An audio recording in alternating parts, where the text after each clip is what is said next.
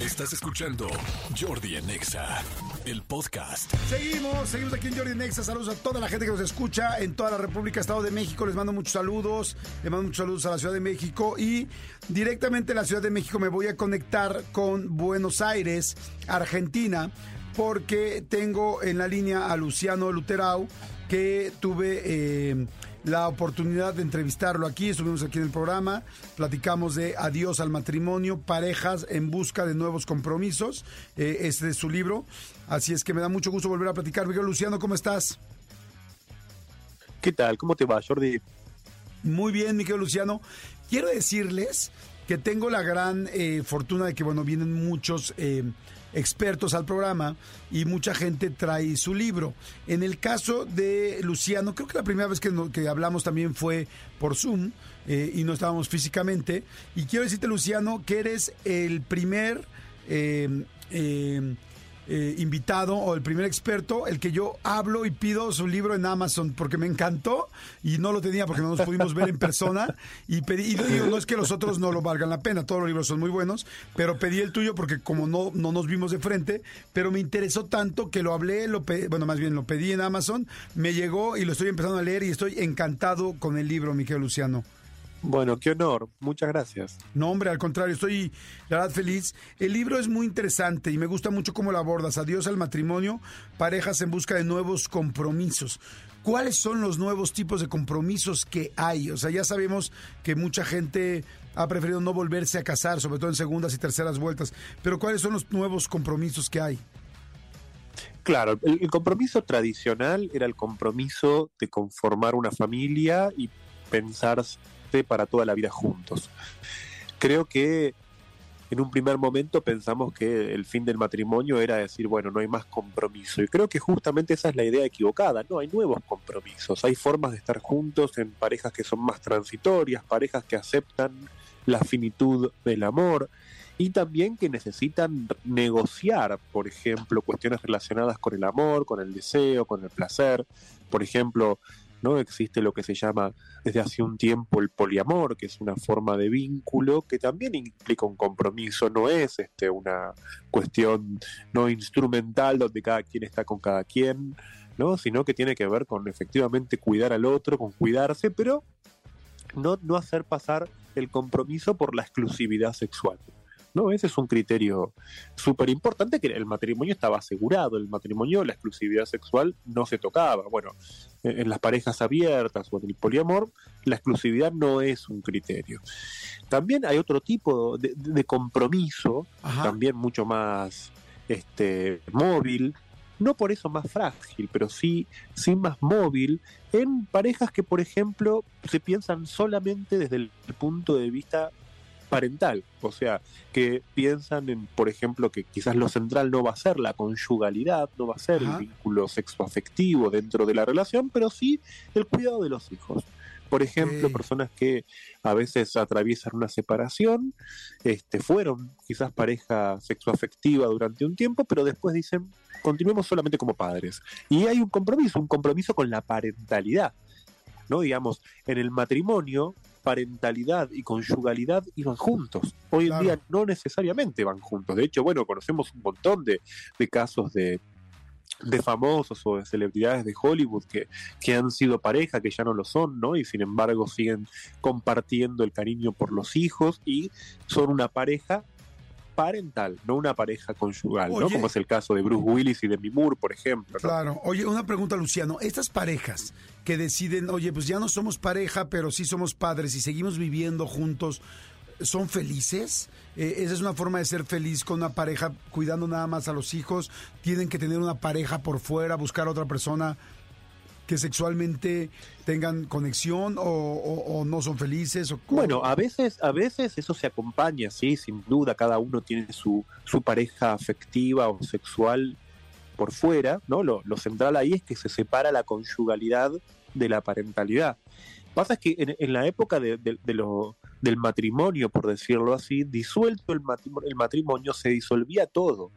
Y eso también era muy sufriente, ¿no? Porque, por ejemplo, una pareja se separaba y, por ejemplo, el padre no veía nunca más a los hijos, ¿no? Digamos, o sea, nunca más lo iba a volver a ver. No, no, eso sí está terrible, ¿no?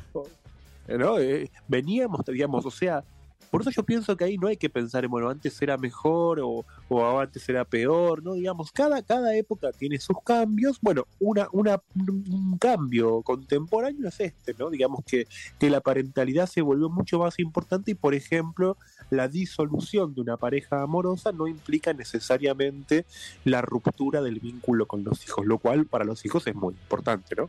Sí, claro, como por ejemplo, ir a, hay mucha gente que se sorprende que parejas que se divorciaron ahora eh, van a comer juntos con los hijos o salen juntos de un fin de semana o inclusive toman un viaje juntos. Y hay mucha gente que dice, ay, qué modernos o qué maduros este, que puedan hacer eso la, la, pareja. Porque digo, sí tiene que ver, yo creo, un nivel de madurez en el asunto es que si no terminaron tan bien, que, que puedas dejar pasar los problemas que tuvieron personales por el volver a convivir juntos con los hijos. Eh, ¿Eso es algo que está sucediendo mucho ahora por la madurez o porque ahora es la nueva línea? Claro, ¿no? Digamos, efectivamente eso está sucediendo mucho más Creo que, que tiene que ver en algunos casos con una cuestión de madurez, también a veces tiene que ver con otro factor, que es que las parejas amorosas de las que nacieron estos hijos no son por ahí parejas que estuvieron mucho tiempo juntos, no son parejas que llegaron a consolidarse muchas veces. Entonces, bueno, uno ahí más bien diría fracasamos en el proyecto amoroso, pero bueno, no fracasemos como padres, ¿no? Digamos, construyamos otra otra forma de vincularidad. Creo que ahí la palabra clave justamente es esta, es la de vínculo, ¿no? Digamos, creo que los nuevos compromisos de los que hablo en el libro tienen que ver con que la idea de vínculo en nuestra sociedad se volvió mucho más amplia. Ya no pensamos los vínculos de una forma homogénea. Para cada estructura vincular, cada quien tiene que desarrollar su propia invención y con creatividad darle un contenido. En ese punto somos un poco más libres, pero también es cierto que donde somos más libres, muchas veces también no sabemos qué hacer con esa libertad. Claro. De ahí que justamente aparecen estos términos como compromiso, responsabilidad, cuidado, que son todos términos muy importantes y valiosos.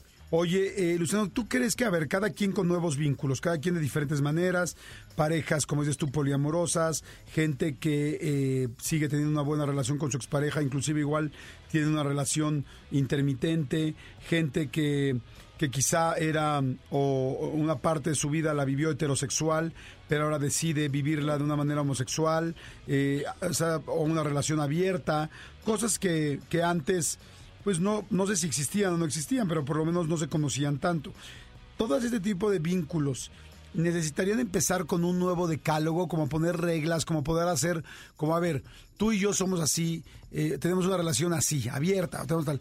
¿Cuáles son nuestras reglas? ¿Casi casi escribirlas o, o, solitas se van dando en, en, la pareja?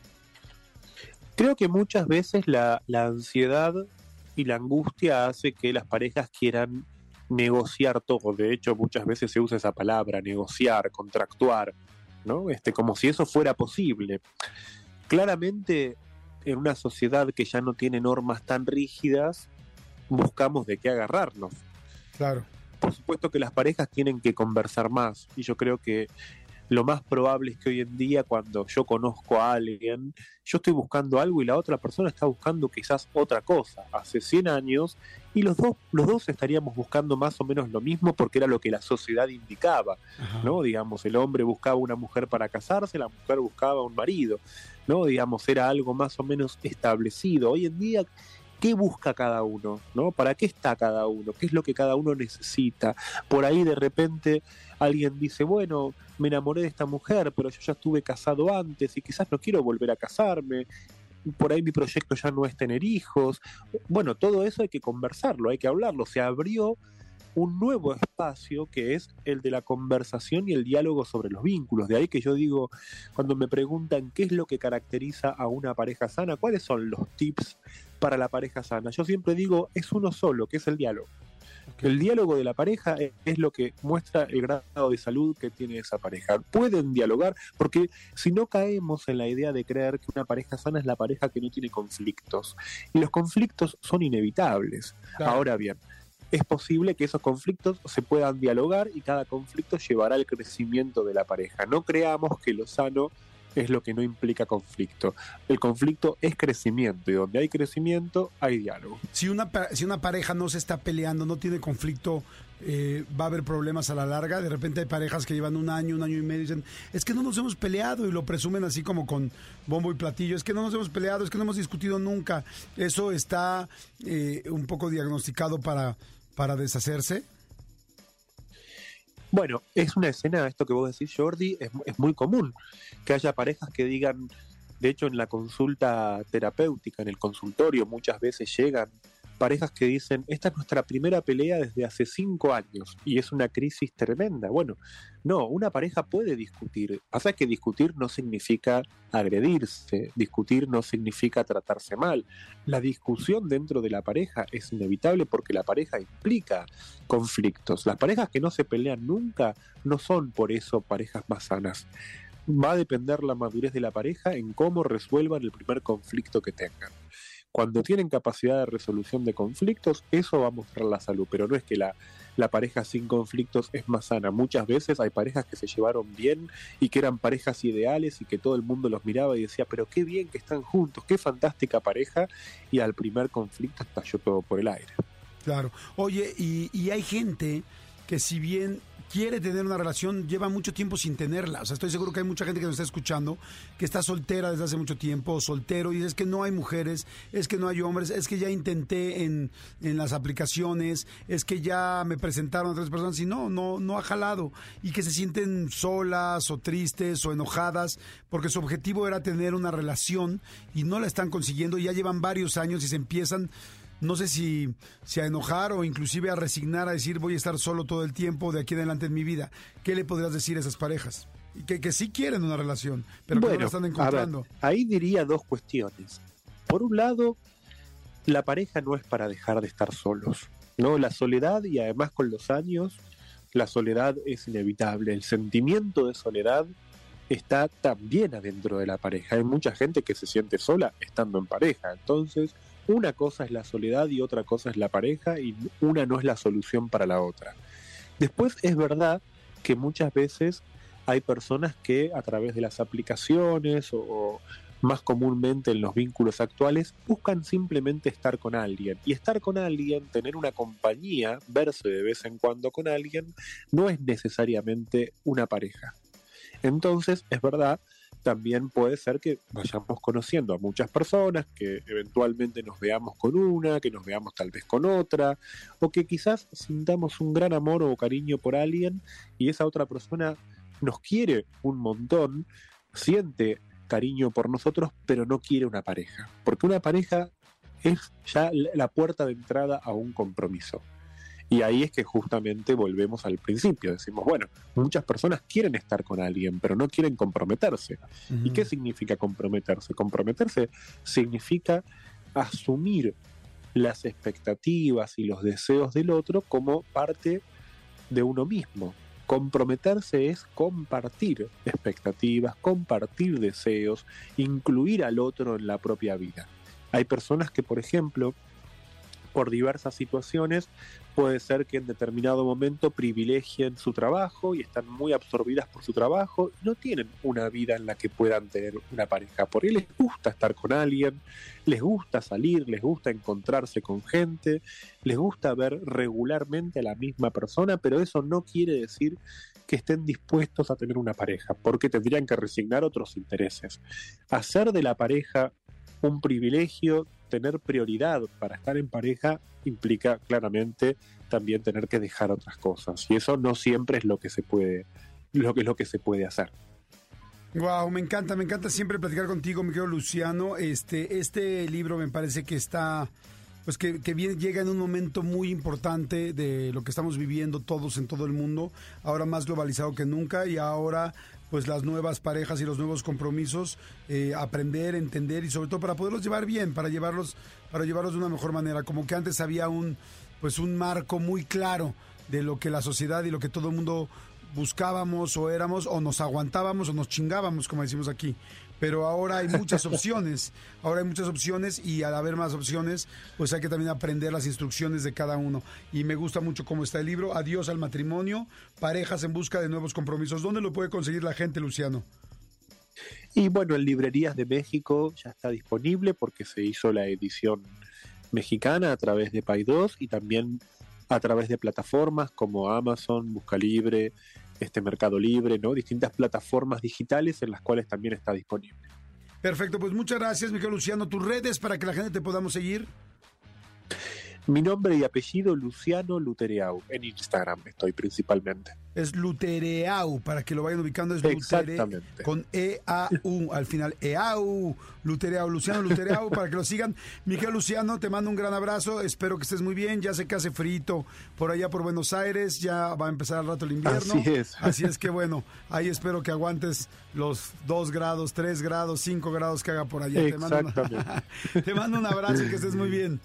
Otro para vos. Abrazo grande. Cuídate.